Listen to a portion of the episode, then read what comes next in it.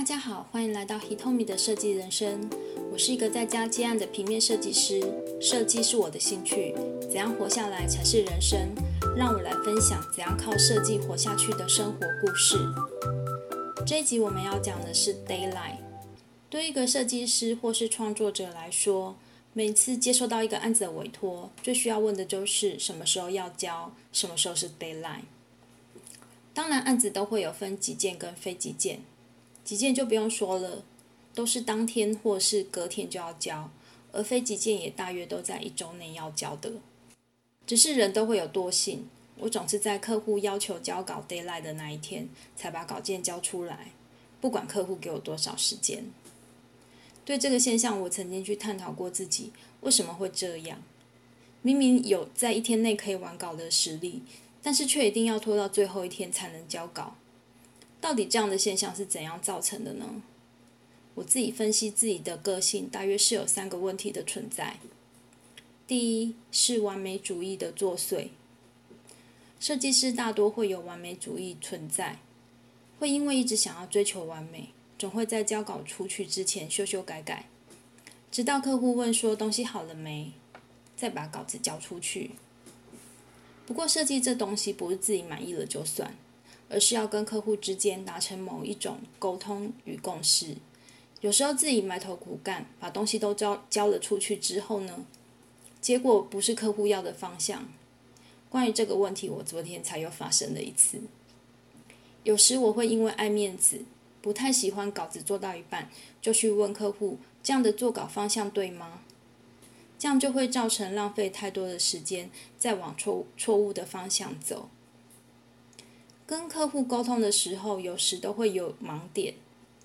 自己认为很美的东西，结果客户觉得很丑，所以一定要一边做一边请客户确认以及调整，才不会一直浪费彼此的时间。有时稿子的满意度不一定要做到百分之百，大约做到百分之八十就可以了。因为客户大概大约做到一个方向之后，他们都会提出他们自己的意见。到时候再再继续修改就可以了。客户及设计师双方都要满意，才叫做完美。第二就是我的夜行人生活方式，这一点是针针对我自己而言。很多的设计师都是夜行人，而且在夜间因为没有人打扰，所以创作效率真的很高。所以我也很喜欢在晚上做设计。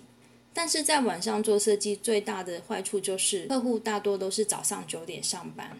如果在晚上做设计的话，就很难赶在客户上班的时候起床。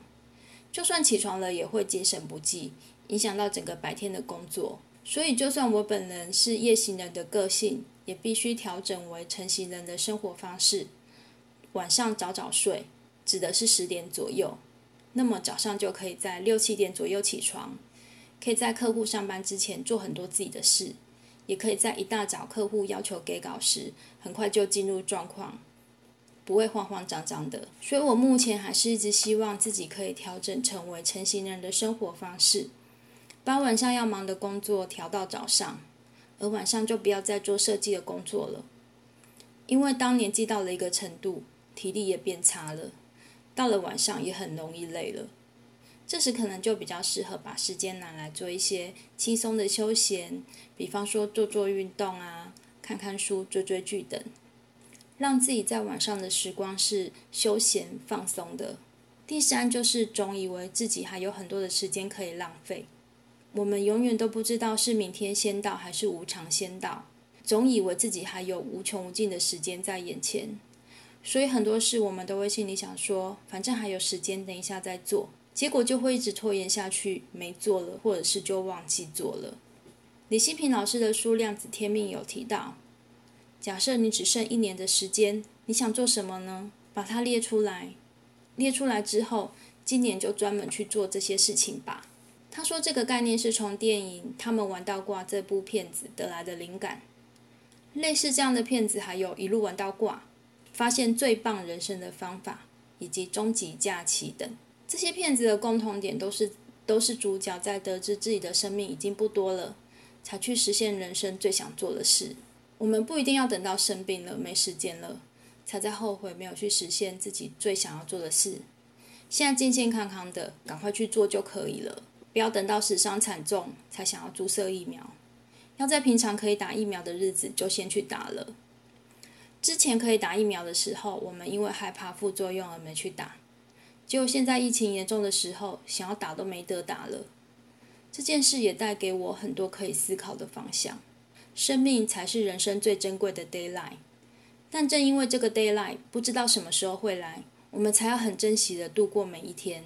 李新平说：“你怎么过一天，你就怎么过一年；你怎么过一年，你就怎么过一生。”说我们一定要把握现在有的有的时光，把每天的日子过得精致、美好、有意义，把每天的生活过到最好的版本，好到别人拿什么条件来跟你交换，你都不要的人生。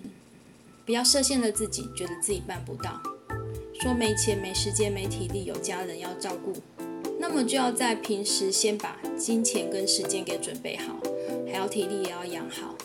等到一有机会，就可以快速的投入自己想要做的事情。谢谢收听 Kitomi 的设计人生，我们下集见。